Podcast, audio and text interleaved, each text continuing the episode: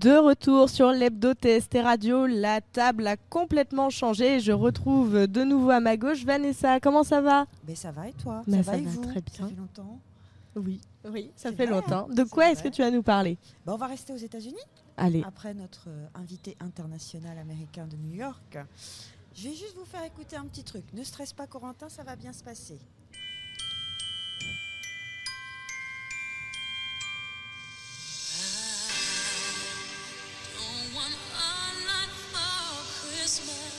Comme vous l'avez deviné, c'est la chanson de Noël dont je vais vous parler ce soir.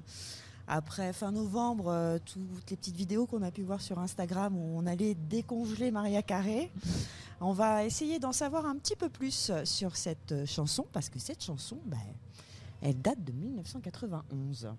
Toujours les années 90 en force. hein. Qu'est-ce et oui, des j'étais euh, en train de compter combien, euh, quel, âge avait la chanson du coup? 32 ans. Et t'imagines? Elle a presque mon âge. Presque. Elle est plus compte vieille que mon mec. C'est un, référentiel, mon mec, faut le savoir. Voilà, ça te permet de faire bons calculs. hein. C'est ça. Donc, comme je vous le disais, cette chanson date de 1991. Elle s'est vendue à 3,2 millions d'exemplaires, tout doux, tranquille, sur les États-Unis, hein, où ils sont quand même pas mal. Donc euh, voilà, c'est un bon score, mais c'est pas non plus euh, très très folichon. Mais c'est surtout en 2019 que cette chanson va battre des records, car elle a été la plus diffusée en 24 heures sur Spotify, ce qui lui confère la place de numéro 1 mettant un boulevard à, tous les titres musicaux jamais diffusés. Donc pour certains et pour beaucoup même, euh, cette chanson est devenue synonyme de Noël. Pourtant, le titre a à peine fait parler de lui lors de sa sortie. Alors comment ça s'est passé? Pourquoi il y a eu ce comeback? Et pourquoi aujourd'hui c'est un succès interplanétaire? Bah, c'est grâce en partie à une performance sur le Late Show. euh, un Late Show, c'est une émission t- euh, TV diffusée en deuxième partie de, soirée. Donc c'était sur le, Late Show de Jimmy Fallon en 2012. Et je m'en souviens très bien parce que je vivais à Chicago à ce moment-là. Que cette chanson est apparue, est apparue pardon, dans les charts Billboard et s'est tissée à la 21e place. Comme ça. L'air de rien. C'est pas mal. Boum. Gratos. Allez. Bagatelle. Exactement. Donc c'est à cette époque que Maria Carey a obtenu le titre honorifique de Reine de Noël. Et je m'en souviens très très bien dans les rues euh, de Chicago, notamment sur euh, State Street, qui est la, la rue en fait des commerces euh, avec Macy's, Marshall, enfin les grands magasins à l'américaine sur plusieurs étages où tout est extrêmement décoré. euh, à l'américaine, donc on y va à fond. Hein. Euh, c'est pas comme les trois guirlandes qu'on a dans notre ville. Euh, pardon, non, pardon, fallait pas le dire. Mais moi, je suis très contente parce qu'enfin, on a un sympa dans le quartier de la gare. Alors ça, je Oui, il n'est pas très beau. hein. Ouais, pas mais un attends, sapin, avant, on n'avait rien du tout. Ah, On n'avait que dalle.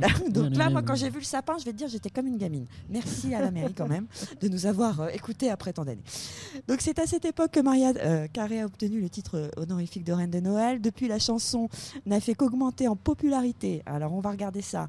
En 2017, la chanson s'est à la 9e place du Billboard.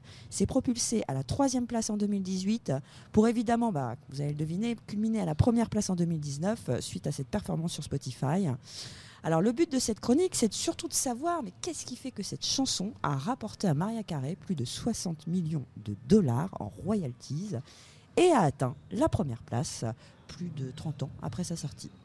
Donc on a, enfin pas moi, mais des experts euh, ont euh, été questionnés. Donc euh, la question bah, évidemment a été posée à ces experts et ils ont eu la gentillesse surtout de disséquer cette gigantesque chanson de Noël. Alors, ce sont des experts évidemment hein, de la production artistique qui euh, vont à la fois mêler euh, la musique, euh, la prod et, le marketing. hein. Nous sommes aux États-Unis.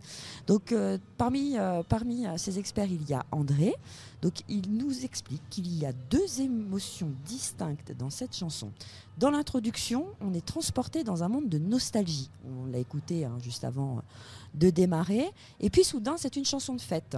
Donc les auditeurs effectuent un voyage émotionnel, ce qui explique en grande partie pourquoi elle figure sur tant de playlists. C'est vrai que tout ce qui est, euh, est voyage émotionnel parle à tout le monde, petit et grand et même très vieux. Donc euh, bah, là, c'est bingo, puisque les, euh, les profils sont, sont, bien ciblés. Il y a un autre expert, Steven, qui nous explique que la production est géniale, la façon dont ils ont, ils ont utilisé l'orchestration, ça pourrait être une musique de film, une publicité, n'importe quoi. De ce fait, ces utilisations commerciales sont infinies. Voilà. Comme on dit dans le pays de l'oncle Sam, money talk. Dommage que notre ami new-yorkais ne soit plus là, il nous aurait confirmé tout ça. Surtout à New York, c'est magnifique à Noël. Alors on revient aussi sur André. Pour une chanson comme celle-ci, le plus grand défi de la production est de ne pas en faire trop. Il donne un exemple, c'est comme enregistrer Elvis, on veut laisser l'artiste être lui-même.